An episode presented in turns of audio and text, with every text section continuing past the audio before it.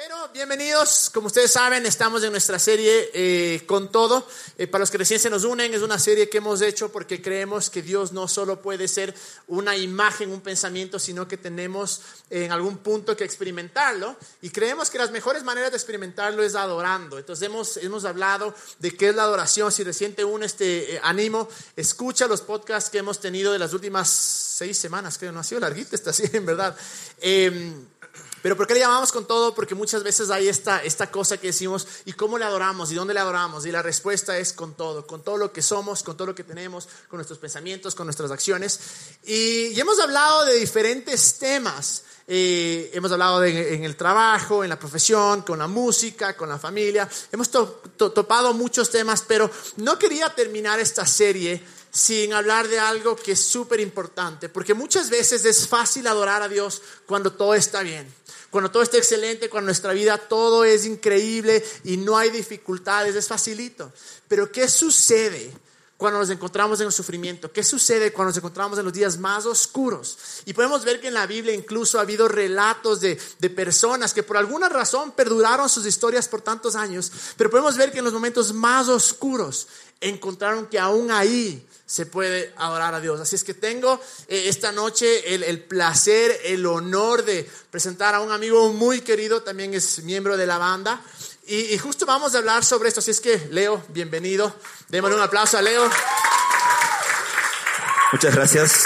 Y, y sin importar lo que creas acerca de, de, del sufrimiento, de qué viene o por qué viene, la realidad es esta Vivimos en un mundo roto, en un mundo imperfecto y todos en algún punto de nuestra vida hemos sufrido o vamos a sufrir. No es que porque eres creyente y porque crees en Dios estás completamente absuelto del sufrimiento. No, creemos que Dios es más grande, definitivamente sí, pero Jesús dijo, vean, acá van a encontrar tribulaciones, van a encontrar problemas. Y la pregunta es cómo vamos a reaccionar al respecto. Y la razón por la cual le tengo aquí eh, a Leo esta noche es porque, bueno, ya te conozco unos dos años. En verdad hemos creado una, una amistad bastante fuerte. Y, y, y, Leo nos va a contar su testimonio esta noche, que es bastante duro. Yo me acuerdo que, loco, cuando me contabas vos la historia, yo decía, hijo de tu madre, ¿cómo vos sigues creyendo en Dios?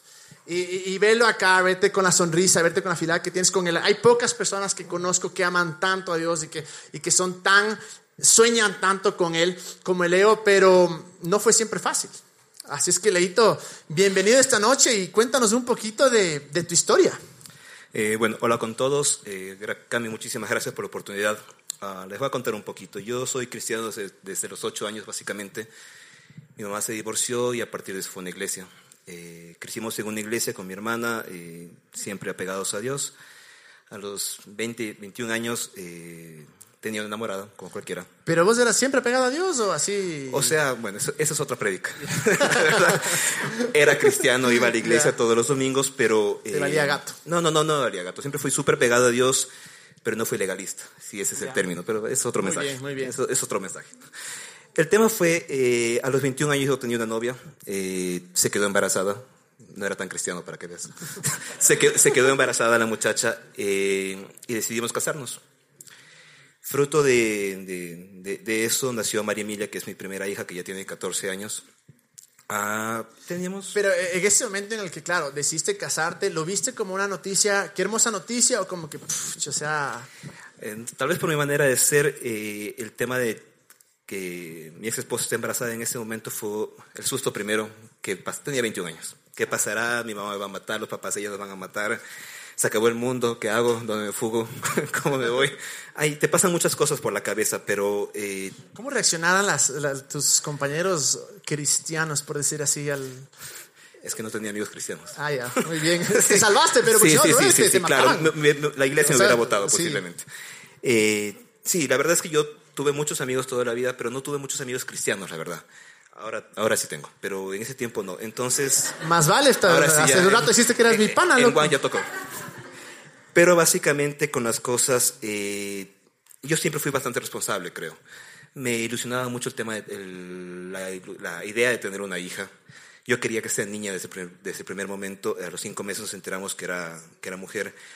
Fue duro el contarle a mis, a mis suegros en ese momento. Mi mamá también fue como que en cierto punto decepcionada, 21 años, toda la vida por delante, ¿cómo te vas a casar a esta edad? Ella era una niña por decirlo de alguna manera, aunque suene raro, de casa, no salía, nunca le daban permiso para nada. Bueno, para que ustedes vean esas cosas, ¿no? Y en las manos de quién va a caer, pues. Básicamente. Pero bueno, el, tema es que se quedó embarazada y la, la reacción de los papás al principio fue complicada. Eh, en algún momento los papás me llegaron a decir, Leo, si quieres desaparece, no te preocupes, al bebé nunca le va a faltar nada. Y yo dije, nunca, o sea, es mi hija. Los papás de ella te dicen Los papás de ella. Y dije, no, es mi hija y me voy a, me voy a quedar aquí todo el tiempo. Eh, nos casamos eh, un tiempo después y en noviembre nació María Emilia. Claro, 21 años no tenía dónde caerme muerto, no tenía absolutamente nada. Fue súper duro en un principio, tuvimos el apoyo de los papás de ella en cierto punto. Mi mamá también nos apoyó un montón. Pero claro, o sea, ya te metiste en eso, es tu responsabilidad, verás cómo sales. Ah, ni modo. Eh, yo estaba, mi mamá me había cambiado de universidad recién, comenzaba la carrera de publicidad, eh, primer semestre nacía María Emilia, entonces era todo complicado, ¿no? Eh, nació María Emilia, con el tiempo comenzamos a forjar una relación bastante bonita.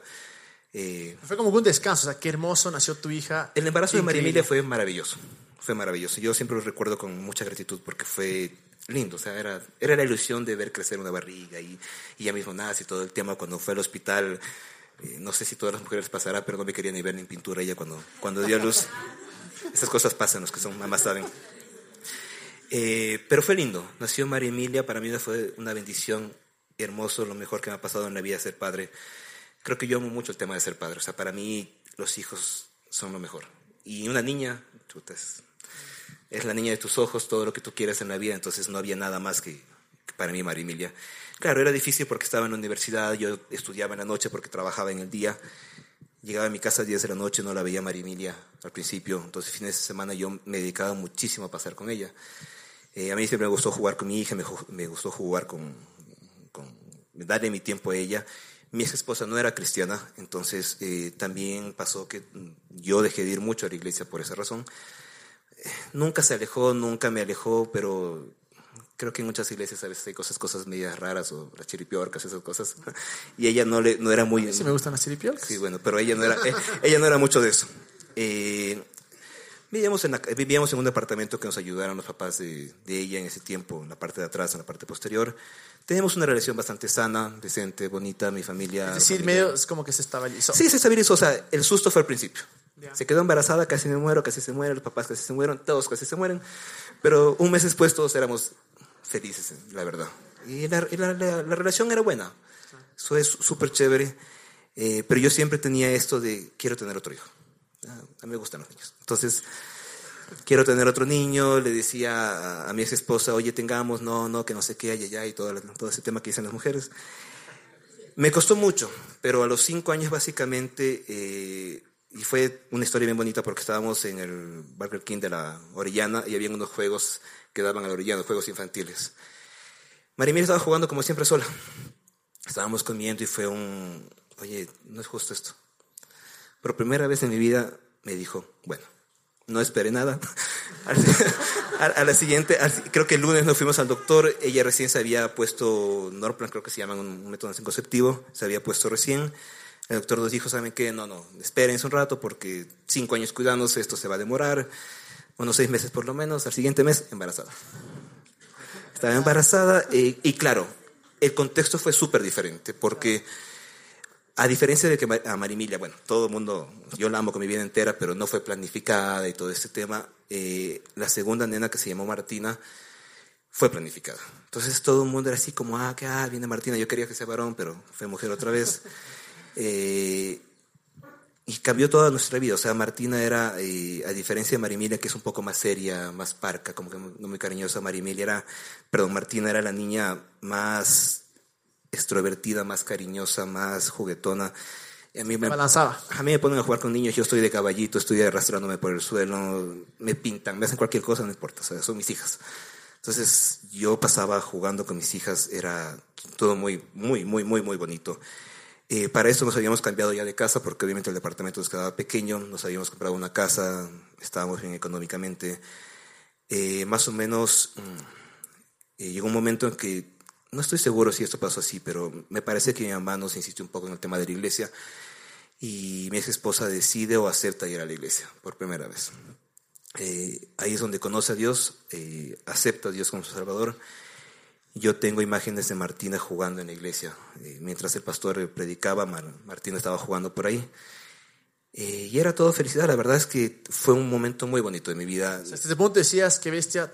Lo tengo todo. Tenía, no sé, 28 años tenía una esposa muy bonita, tenía dos hijas que eran hermosas, tenía una casa, dos carros, no sé, o sea, si quieres ver las cosas económicas, había todo, no teníamos problemas económicos. Si quieres ver... Matrimonio bien. El matrimonio bien. Habíamos, o sea, casarse a los 21 años fue complicado en muchos aspectos. Yo me quise divorciar al primero, al segundo, luego ya no. en el octavo dijiste ya no. No, en el tercero dije ya no, eso está bonito. No, es verdad, llega el primer año, mami, ya no aguanto, no, es que no sé qué. Bueno, segundo año, pasó, es difícil, o sea, 21 años tú estás pensando en otras cosas. Pero a mí, yo siempre quise casarme joven. Entonces, ah, estaba casado, era bonito, tenía una gran mujer a mi lado, tenía dos hijas, o sea, todo estaba perfecto. Eh, nosotros por el tema de la casa, eh, compramos una casa y bueno, yo tenía un, bueno, todavía tengo un terreno en Conocoto que lo estábamos vendiendo. Un fin de semana, eh, María Emilia estaba con mis suegros, con los que eran mis suegros en ese momento, se habían quedado a dormir allá. Y nosotros teníamos que ir un domingo al valle a, revisar algo de lo que queríamos vender, de la propiedad que queríamos vender. Eh, ese día, no sé, antes del almuerzo, nunca me olvidaré que Martina sale corriendo desde el fondo de la cocina a abrazarme. Y era así. Eh, bueno, nos subimos al carro, Martina se quedó dormida. Llegamos al valle. Eh, fuimos a ver eso que teníamos que hacer, nos quedamos comiendo, Martina seguía dormida. Comenzamos a subir a Quito. Eh, había llovido en la ciudad, estaba un clima medio complicado. Ya no llovía, estábamos en la Simón Bolívar, casi en la curva de Santa Rosa. Y en la curva el carro se volca. tenemos accidente, tenemos un accidente, se vuelca el carro. terminamos en el otro parter y Martina muere inmediatamente. Eso fue un 14 de noviembre del 2010. De pronto tú te levantas, reaccionas, a mí no me pasó absolutamente nada, a, mi ex esposa no le pasó absolutamente nada, pero Martina estaba en el, en el asfalto. Yo sabía que Martina había muerto. Llegó una... ese rato no piensas, no sabes qué pasó. Yo encontré mi teléfono, los llamé a mis suegros, a mis suegros en ese momento y les dije, pasó esto, Vino, no tengo idea quién vino y me dijo, no te puedes quedar aquí porque te van a llevar preso si te quedas aquí. Y yo decía, no, es mi hija, no, es que no te puedes quedar aquí. Me subieron a un carro, me llevaron a la casa de mi mamá. Llegué a mi mamá gritando. Y claro, comenzó todo el infierno, si se lo puede llamar así, porque los ocho o seis últimos meses, o posiblemente el último año, había sido el mejor tiempo de nuestro matrimonio. Era todo, realmente era muy bonito, eh, era muy bonito todo ella había aceptado a Dios hace seis meses atrás. No sabes qué pasa, ¿me entiendes? De pronto estás, estás metido en un hueco que no sabes cómo salir porque tu hija se muere en la noche. Bueno, ella fue a parar al hospital, llegaron llegó a la policía, ya la llevó al hospital, luego la dejó salir. Y nos encontramos en la noche otra vez, esto fue un domingo. al siguiente día el funeral, lloré todo el funeral se había acabado todo, era súper diferente, no sabías qué iba a pasar el siguiente día. No tenías ganas de despertarte, no tenías ganas de amanecer, no tenías ganas que realmente todo se acabe y decir, Dios, llévame. En ese momento era un Dios, llévame. No sabías qué hacer, era terrible. Los siguientes diez meses fueron posiblemente, no los más difíciles, pero fue súper complicado porque nosotros seguíamos casados nos fuimos a vivir a la casa que estaba planificada para cuatro personas, para las dos niñas, y no podíamos. Eh, alguien me dijo cuando, cuando murió Martina, nos dijo, o esto los separa o los termina de, de unir o alguna cosa así. Y dije, no, puede ser como una muerte te, te separe o te, se acaben todas las cosas, pero todo cambió. A partir de ese día fueron peleas, sufrimientos, nadie podía entender lo que pasaba. Yo me peleé con Dios volví a una iglesia, creo que en, enero posiblemente la última vez, y no quería saber nada de Dios, porque tú no puedes entender cómo al Dios que amaste tanto, o es lo que tú piensas, o lo que yo pensaba en ese momento, se llevó lo que tú más amabas. O sea, Dios, eres Dios, ¿cómo puedes permitir que esto pase? O sea, tú le echabas la culpa. Yo le eché la culpa a Dios. Fueron, yo en el 2000, 11 posiblemente no pisé una iglesia. No podía ir a una iglesia. Eh, la verdad es que a veces se ríen, pero le pegué algunas cuantas habladas con Dios. Y le dije, no, no puedo repetir lo que dije en este momento, pero realmente fue, yo no estaba bien, o sea, no, no podía creer en un Dios que me haya hecho eso. Para mí era eso. Estaba, de pronto eso cambió todo, me divorcié, la perdí a, a, María Emilia en el sentido de que no podía verla crecer todos los días y con lo que me gustan a mí los niños. Me fui a vivir solo y de tener dos hijas y una esposa era llegar a la casa y no, que no había ni perro que traladren, o sea, no había absolutamente nada, la soledad era lo peor del mundo, estaba completamente hundido, completamente hundido. ¿Y cómo llegas a este punto en tu vida? Porque obviamente Leo, yo te veo ahora, veo, brother, la son, siempre andas feliz, Solo cuando perdió el domingo contra, el, contra la liga, no más estabas brava. Pero sí, también, no, eso no me hagas de acuerdo. Pero te veo ahora, loco. Y, te veo y te veo el día a día. ¿Cómo hiciste para vos en este momento? Y sí, renegaste y todo, pero ¿cómo no hiciste para decir al carajo todo, Dios no existe? ¿Cómo no votaste la toda? O sea, la verdad es que quise votarlo muchas veces. La verdad es que en serio quería que todo se acabe. En serio de Dios, quiero dormir y no quiero despertarme. No quiero que haya esto más. Boté la toalla mucho. Un año eh, viví porque creo que no había otra. Tenía que despertarme, tenía que ir a trabajar, tenía que, ir a ver a mi otra hija, tenía que jugar con ella y, ya no entendía, tenía ocho años y no entendía nada de lo que pasaba. Un, un mes, una semana después, el, bueno, once días después de la muerte de Martina, me tocó hacer el cumpleaños de María Emilia. Y lo hicimos en local y todo, ¿no? O sea, pero ¿cómo le dices a tu otra hija que no le vas a hacer el cumpleaños porque su hermana murió? Era súper complicado. Yo quise votarla todavía un montón de veces y, realmente quería que solo termine todo. Un año. En diciembre del 2011 eh, me quería morir, pero llegó un punto en el que no había, a ver, no, tenía 29 años, 30 años iba a cumplir y era solo o me hundo, sacaba todo y me pego un tiro y eso sacaba porque por primera vez en mi vida pensé pegarme un tiro o tengo que hacer algo para salir de esto porque no puedo vivir toda la vida así. O me quedo aquí clavado o me vuelvo a parar. Eso, y bueno, unas cositas que ya por el tiempo no les puedo contar, pero hicieron que yo me vuelva a acercar a Dios y que comience a, buscar al pastor que era mi, mi, guía o la persona que yo siempre admiré desde que era niño. Pero ¿qué tuvo que pasar en ti para decir, o sea, Dios me quitaste lo que más amaba, al chuta, tal vez es la respuesta. Todo empezó porque, la verdad todo empezó porque creo que Dios habla de muchísimas maneras. Eh, yo recibí una llamada en diciembre de ese año en la cual no quería saber nada, me había peleado con mi mamá, estaba bien enojada conmigo. Y recibí una llamada de mi mamá que me dejó sentado en el suelo llorando. Tengo una idea de lo que me dijo mi mamá ese día, pero no era mi mamá, era habían pasado ciertos acontecimientos pequeños que me comenzaron a remover el corazón. Y el día que me llamó mi mamá y colgué el teléfono, me senté a llorar amargamente. Yo vivía con un amigo, me decía, ¿qué te pasa? No quería saber nada, porque me daba cuenta que estaba perdido. Había vivido un año, sonreía en ciertos momentos, me sentía hecho pedazos en otro, lloraba, veía una foto de Martina y quería irme, solo quería llorar. Pero no estaba haciendo nada de mi vida. Estaba acabado, estaba en el hueco y era una voz que me decía, no puedes seguir ahí. Hay más vida adelante, tienes 30 años, tienes que seguir viviendo. O sea, no te queda otra opción, no tienes muchas opciones que no sea volver a vivir. Esa voz de esperanza. Esa voz de esperanza que de repente me decía, hay algo más allá. No, no te puedo decir qué pasó, no te puedo explicar por qué uno tiene la tendencia a buscar razón, explicaciones. Dios, ¿por qué? Es que no existe un por qué. Es que Dios, ¿para qué? Es que no existe para qué. Y nadie está exento a una tragedia. Tú, obviamente no quiero que pase nada, pero puedes salir tú de aquí hoy noche y no llegar a tu casa. No sabemos, no tienes la vida comprada.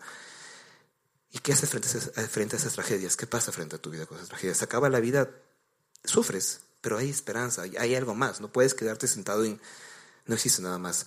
Pero en todo, en todo este proceso yo comencé a aprender, a aprender tres conceptos básicos que quiero compartirles con ustedes porque me ayudaron un montón.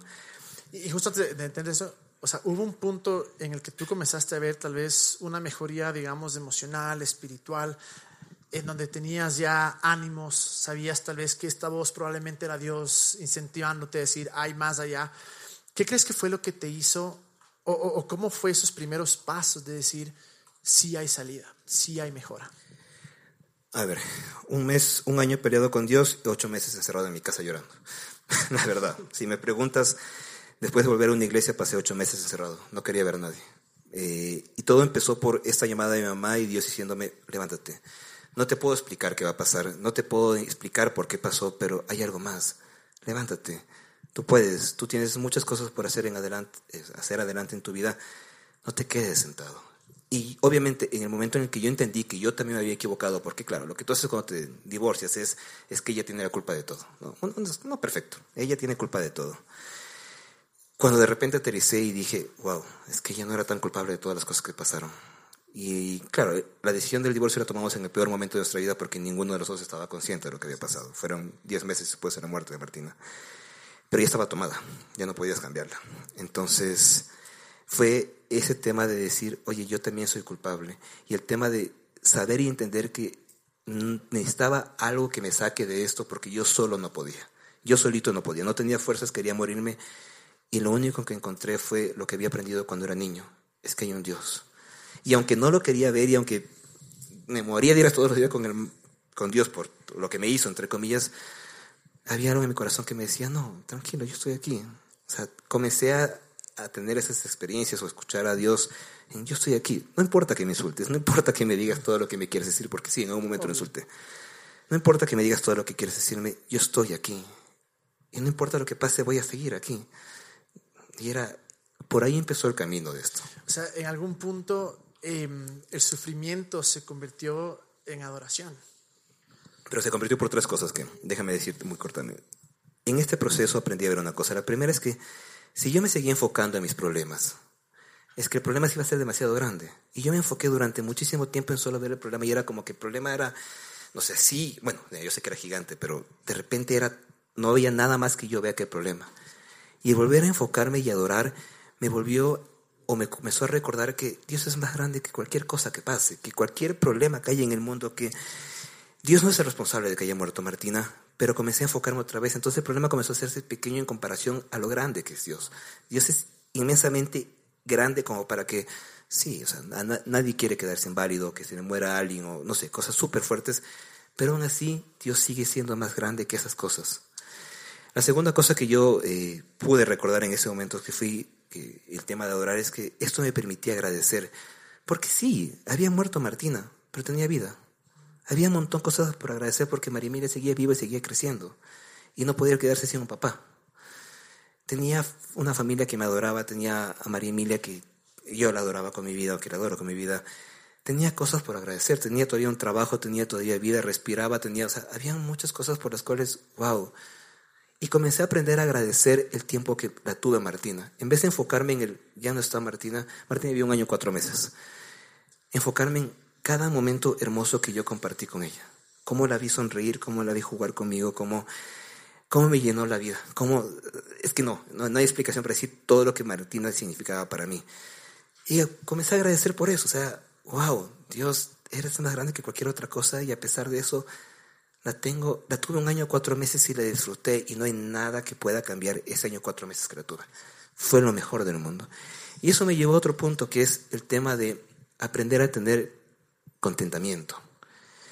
Hay muchas historias en la Biblia sobre, el tema, pero es que tu felicidad no se trata porque hoy tienes dinero o no tienes dinero, porque tienes un carro o no tienes un carro, porque tienes trabajo o no tienes trabajo, porque es que no se trata de eso la felicidad. Muchas veces uno se queja cuando termina una relación, cuando, no sé, cuando pierde un trabajo, cuando hay cosas grandes en la vida. Sí, es duro, nadie te dice que no, nadie te dice que no te pongas triste, pero es que la vida no se trata de eso.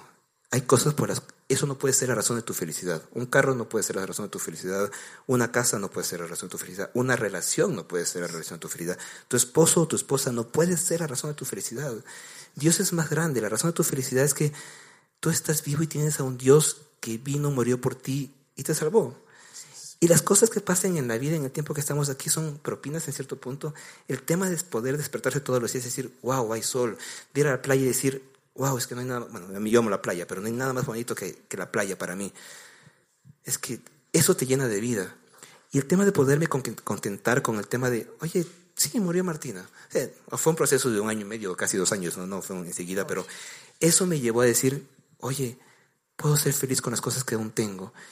Ver las cosas positivas que habían y dejar de ver las cosas negativas, porque todo, absolutamente todo lo que te pasa en la vida malo, tiene algo positivo. Todo. Aunque a veces no lo puedes entender, no busquen explicaciones, no preguntes el para qué, porque no las hay. La verdad, nunca vas a encontrar una explicación ni un para qué.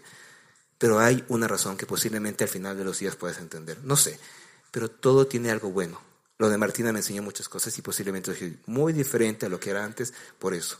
¿Y por qué adoro a Dios? Porque estas tres cosas cada vez que yo, que yo adoro a Dios, enfocarme en lo grande que es Dios, agradecer a Dios por lo hermoso, por lo increíble que es y el contentamiento de la vida hermosa que tengo hoy en día es por Dios. No es perfecto, me faltan un montón de cosas y hemos conversado, pero oye, tengo muchas cosas que no tengo. Tengo One, adoro a Dios cada martes. No importa qué pase en el mundo. No importa qué pase, yo hace tres semanas creo que me estaba muriendo. En el feriado llegué de Manta a las 5 de la tarde a Quito y a las 7 de la noche estaba tocando. Es que no hay nada más grande en el mundo para mí que adorar porque es el momento en el que vuelvo a acordarme de todas estas cosas. Y digo, no importa lo que pase hoy día, no importa lo que pasó en este, hace siete años atrás que fue el accidente, Dios, eres más grande que cualquier otra cosa. Y es justo, ese es el punto. Voy a pedir que venga la banda. Porque hay algo extremadamente poderoso, por decir así, algo extremadamente profundo en el momento que quitas tus ojos de ti y adoras y dices, Dios es más grande, Dios, tiene la respuesta, Dios es la salida. Y, yo creo que mientras nos enfocamos e, e, en esto que tú dices, Leo, porque para mí e, es realmente impresionante, yo les digo, le conozco a, Leo bastante, bastante, y, sé que muchos de nosotros no estaríamos ni siquiera aquí si es que algo así nos hubiera, eh, nos hubiera sucedido. Y, el hecho que, que en realidad em, estés acá, Leo, o sea, eh, yo te digo, para mí te he dicho miles de veces, loco, es, es ejemplo, yo no sé cómo sigues creyendo. Pero antes de, de, adorar, mientras esperamos que la banda, no sé dónde se anda escondiendo, pero... Em, ¿Por qué nos dejas, Leo, con unas, unas palabras? ¿Cuáles, qué palabras nos puedes dejar em, para nosotros en este sentido, en el que Muchos de acá sé que están pasando por momentos duros o han pasado. Y, es duro, es duro confiar en Dios de nuevo. Tal vez ni siquiera eres creyente y solo te cuestionas por qué el mundo, por qué la vida te llevó a este lugar. Pero ¿qué podrías decirles para aquellas personas que están pasando o pasaron por un sufrimiento tan profundo?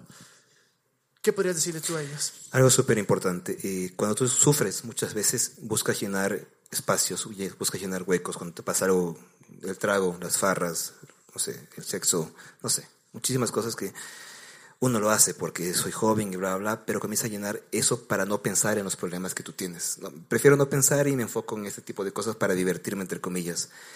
Pero hay una cosa, el corazón tiene un huequito o un espacio hecho que solo lo llena Dios. No hay absolutamente nada que tú hagas, ni los amigos, ni las farras, ni, la joda, ni el fútbol, ni absolutamente nada que llene ese espacio en tu corazón que no sea Dios. Y mientras ese espacio no esté lleno, tú no puedes ser completamente feliz. Te hace falta eso. Y al final eso te dice una cosa, o sea, si no te levantas, te quedas hundido y vas a seguir viviendo. No hay otra opción de que levantarse y saber que el mañana va a ser mejor. Siempre va a haber esperanza, las cosas no terminan ahí. Siempre hay algo más mañana. Y eso no tiene que llevarse y quedarse toda la vida. No importa lo que pase, no importa que suceda, quién se vaya, quién se quede, siempre hay un mañana, siempre hay un futuro mejor y cuando lo vives al lado de Dios es mucho mejor. Y eso siempre tienes que llevarte porque no puedes evitar que te pasen cosas malas, pero puedes tener una mejor actitud cuando pasen ese tipo de cosas. Gracias, Leo. Démosle un aplauso a Leo por, su valentía. En realidad les digo, eh, eres un varón, Leo. O sea, en verdad, pasar por algo así y seguir adorando es una inspiración verle martes a martes. Y quiero que nos pongamos todos de pie. Porque sé que en la vida de nadie aquí es perfecta. Y tal vez en algún momento vamos a pasar por algo duro. Y la idea es justo esto. Que en el momento duro recordemos una cosa, que Dios es más grande que la única salida, Leo me encantó lo que le decía, porque tú puedes darte la vuelta y, esconderte en miles de cosas, o puedes poner tus ojos en un lugar. Y esto de adoración en el medio del olor, les digo, yo creo que a todos nos no, puede hacer algo en nosotros.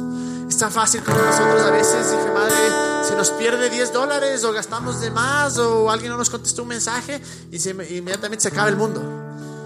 Pero ver a, a gente que ha pasado por cosas tan duras y decir, aún así le alabo todos los días de mi vida. Y ver a una persona tan fiel como Leo que en verdad nunca, nunca, nunca deja de tocar. Creo que es para que nosotros podamos tal vez preguntar a Dios y decir, quiero ver esa grandeza que Leo ve. Quiero ver esa esperanza que Leo ve. Más que nada quiero adorarte. Quiero conocer tu amor. Así es que vamos a hacer una cosa, vamos a adorar. Tenemos la próxima semana nuestra noche de adoración. Pero esta noche, sin importar por lo que estás pasando, por lo que has pasado, adórale. Deja que tu corazón sea lleno de esperanza y sobre todo que Él te llene con su amor. Vamos a adorarle.